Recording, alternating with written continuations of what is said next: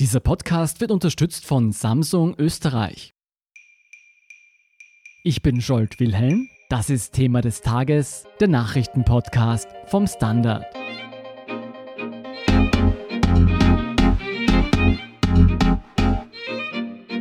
Amerikanische Geheimdienste und der deutsche Bundesnachrichtendienst haben mit manipulierten Verschlüsselungsgeräten die Kommunikation von mehr als 120 Ländern abgehört und das über viele Jahrzehnte.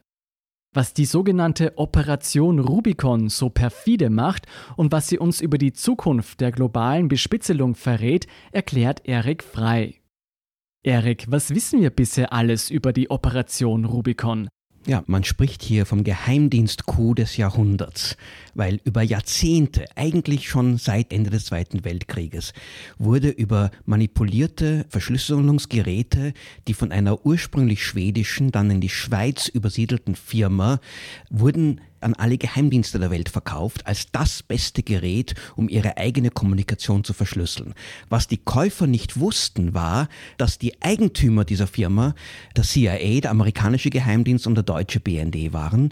Spätestens ab 1970 hatten sie die volle Kontrolle über diese Firma.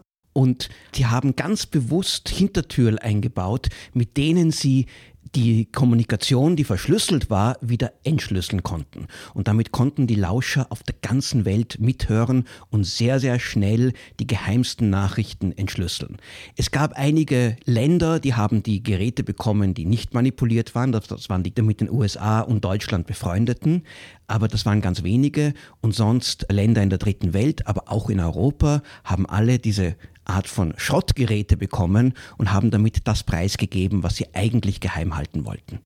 Jetzt würde ich sagen, überrascht es keinen, wenn Geheimdienste einander gegenseitig bespitzeln. Aber ist das eine besonders perfide Form des Lauschangriffs? Also aus Sicht der Bespitzelten ist es perfide und eigentlich skandalös. Aus Sicht der Geheimdienste war es großartig. Sie feiern das auch als großen Erfolg und die Recherche der Washington Post und vom ZDF beruht auch auf Dokumente und Berichte, wo diese Geheimdienste eigentlich sagen, schaut's, wie toll wir das gemacht haben. Geheimdienste haben den Zweck und das Ziel, möglichst alles zu wissen. Und sie gehen davon aus, je mehr wir wissen, desto besser. Das ist ja noch nichts Böses.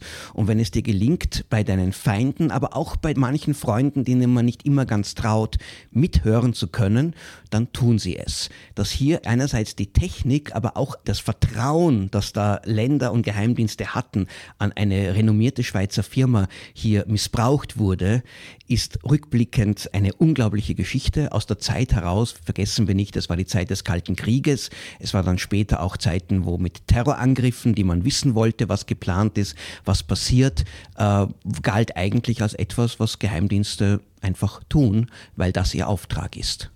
Wie erfolgreich war denn diese Operation wirklich? Was hat denn der BND und der CIA davon gehabt? Also sie scheint über Jahrzehnte sehr, sehr erfolgreich gewesen zu sein, dass damit vor allem Länder in der arabischen Welt, in der dritten Welt abgehört werden. Iran, Libyen, Argentinien im Falklandkrieg wurde abgehört und diese Informationen wurden den Briten gegeben und die konnten das in diesem kurzen Krieg gegen Argentinien auch umsetzen.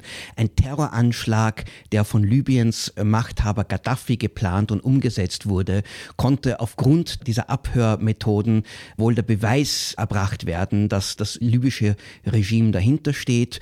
Iran war mehrmals dann nach der islamischen Revolution war Zielscheibe dieser Abhörmethoden. Und beim Iran war interessant. Der Iran hat dann relativ bald Verdacht geschöpft, mhm. dass jemand mithört. Aber statt dass sie ihre Verschlüsselungsgeräte ausgetauscht, weggeschmissen haben, haben sie sie jahrelang noch weiter behalten. Das war so eine Art von bürokratischer Trägheit, die hier auch dem CIA und dem BND in die Hände gespielt hat. Wissen wir, ob auch Österreich abgehört wurde? Also Österreich taucht in den Berichten als Name auf. Umfang oder Zeitpunkt weiß man nicht, aber es ist sehr glaubwürdig, dass Österreich abgehört wurde. Österreich ist ein internationaler Treffpunkt, hat keine großen Geheimnisse, aber kleine Geheimnisse schon, die möchte man gerne wissen. Und jetzt läuft dann eine parlamentarische Anfrage der NEOS an die Regierung, die einfach wissen möchten, was ist los. Aber es kann gut sein, dass die österreichische Regierung selbst nicht genau weiß und von diesen Enthüllungen auch überrascht ist. Du hast vorher schon gesagt, dass natürlich das Vertrauen der anderen Geheimdienste in die CIA und in den BND irgendwo auch erschüttert wurde. Wie schlimm ist denn dieser Verlust, denkst du? Also dieses Vertrauen wurde schon vor einiger Zeit schon erschüttert, als sich herausgestellt hat, dass die amerikanische Geheimdienstbehörde NSA sämtliche Länder und Regierungen abgehört hat, inklusive auch den Deutschen, die bei Krypto die Partner waren, inklusive auch dem Handy von Angela Merkel, das hier abgehört wurde. Also inzwischen wissen alle Geheimdienste, dass eigentlich es gar keine Grenzen des Abhörens mehr gibt. Keiner kann irgendjemandem anderen vertrauen. Und ich glaube, ja, das ist schon schon ein Problem, weil das die Zusammenarbeit erschwert. Aber bedenken wir in der heutigen Zeit, wo über Trojaner abhören einfach eine technische Möglichkeit geworden ist, muss eigentlich jeder davon ausgehen, dass irgendjemand zuhört. Kannst du das erklären, warum haben gerade der BND und die CIA zusammengearbeitet bei dieser Operation? Das hat sich ein bisschen aus der Beziehung dieser Firma, von dieser Krypto AG ergeben. Die wurde von einem Schweden gegründet, der sehr amerikafreundlich war, der dann in die Schweiz übersiedelt ist. Und dann im Laufe der 60er Jahre hat sich dann diese Beziehung auch zu den Deutschen entwickelt. 1970 ist dann das CIA mit dem BND gemeinsam eingestiegen. Das war eine Zeit, wo der Kalte Krieg am Höhepunkt war und die Deutschen wollten damals auch wahrscheinlich mit aller Kraft beweisen, dass sie gute Verbündete der USA sind. Später dann dann hat diese Partnerschaft auch Probleme aufgeworfen. Die Deutschen wollten daran verdienen und tatsächlich haben sie ja mitgeschnitten am Verkauf dieser Geräte. Die Amerikaner wollten vor allem Nachrichten bekommen und in den 90er Jahren dann haben die Deutschen das Gefühl gehabt, das wird ihnen zu riskant, das wird zu heiß, das könnte auffliegen und sind dann ausgestiegen. Genau 1993 war das. Die CIA hat angeblich noch bis 2018 Software von dieser Firma bezogen.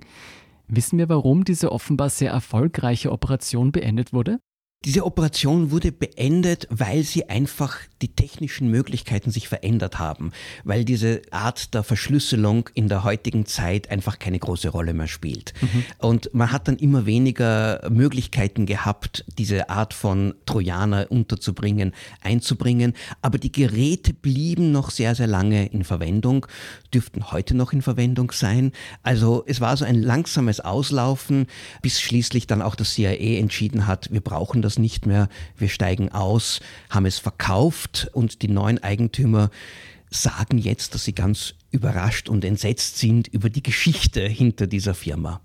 Das muss ein interessanter Tag gewesen sein, als das aufgedeckt wurde für Sie. Welche Schlüsse müssen wir aus dieser Aktion Rubicon ziehen? Es wirft ein interessantes Bild auf diese ganze Zeit des Kalten Krieges, mit welcher Entschlossenheit da die westlichen Mächte auch gesagt haben, wir müssen alles wissen, es geht hier um die Verteidigung des Westens, es geht um die Freiheit, da ist uns jedes Mittel recht. Und es zeigt, Geheimdienste haben den Auftrag zu belauschen, mitzuhören, möglichst viel Information zu sammeln. Und man sollte dann nicht immer so erstaunt und entsetzt sein, wenn sich herausstellt, dass Geheimdienste das tatsächlich tun. Nicht nur bei den Feinden, weil die Feinde sind oft schwer abzuhören. Und man darf nicht vergessen, Krypto wurde nicht an die Sowjetunion verkauft, nicht an die Chinesen. Die haben das nicht genommen, aber an Länder, denen man etwas näher stand. Und in der Welt der Geheimdienste gibt es vielleicht Freundschaften, aber auch auf Freunde kann man sich nicht immer verlassen.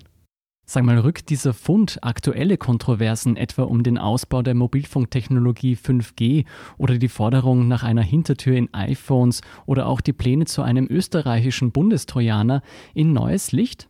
Es zeigt, dass es eigentlich kein neues Thema, keine neue Kontroverse ist, dass das immer schon ein Problem war, dass Geheimdienste mithören wollen und Wege finden wollen und es auch tun.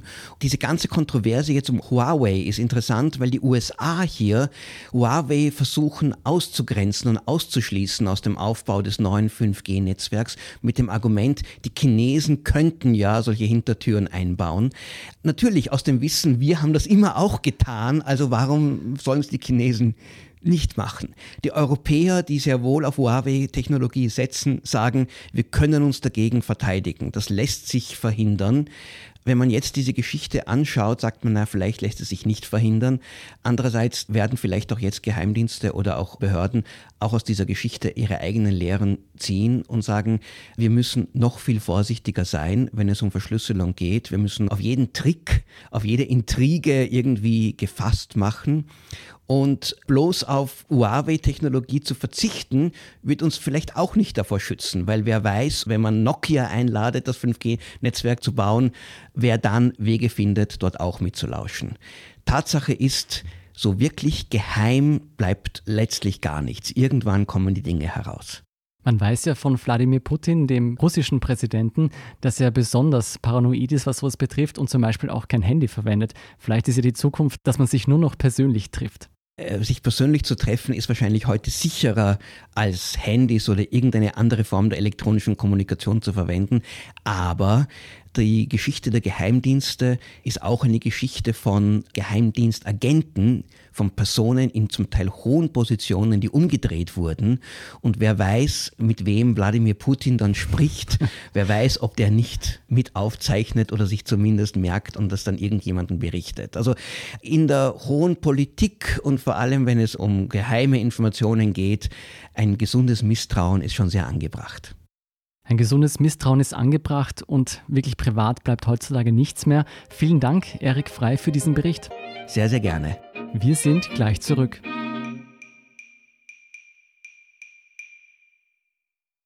Bestelle jetzt das Galaxy S20 vor, dann hast du bald die Galaxy Buds im Ohr. So muss ein Angebot klingen. Bis 8. März das Samsung Galaxy S20 Ultra oder S20 Plus vorbestellen und die neuen Galaxy Buds Plus in weiß geschenkt bekommen. Mehr auf samsung.at. Und hier sind noch drei Kurzmeldungen. Erstens, Papst Franziskus hält am strikten Zölibat für Geistliche fest. Eine Mehrheit der Teilnehmer der Amazonas-Synode hatte sich im Vorjahr für eine Lockerung ausgesprochen. Daraufhin war ein Richtungsstreit in der katholischen Kirche entbrannt. Zweitens, in Wien sind gegenwärtig 14.000 Menschen an der Grippe erkrankt. Gesundheitsminister Anschuber kritisiert die niedrige Durchimpfungsrate gegen Influenza-Viren. In der vergangenen Saison kamen österreichweit 1400 Menschen durch die Grippe ums Leben. Und drittens, Österreichs Einwohnerzahl ist im Jahresvergleich um 0,5 Prozent auf 8.900.000 Menschen angestiegen. 2019 gab es einen starken Zuzug von Rumänen, Ungarn und Italienern. Wien zählt bereits mehr als 1,9 Millionen Einwohner. Mehr zu all diesen Geschichten lesen Sie auf der Standard.at. Um keine Folge von Thema des Tages zu verpassen, abonnieren Sie uns bei Apple Podcasts oder Spotify. Unterstützen können Sie uns, indem Sie den Standard abonnieren. Und Sie helfen uns auch mit einer 5-Sterne-Bewertung beim Podcast-Dienst Ihrer Wahl.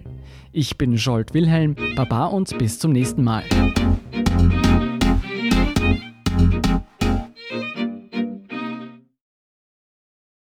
Bestelle jetzt das Galaxy S20 vor, dann hast du bald die Galaxy Buds im Ohr. So muss ein Angebot klingen. Bis 8. März das Samsung Galaxy S20 Ultra oder S20 Plus vorbestellen und die neuen Galaxy Buds Plus in weiß geschenkt bekommen. Mehr auf samsung.at.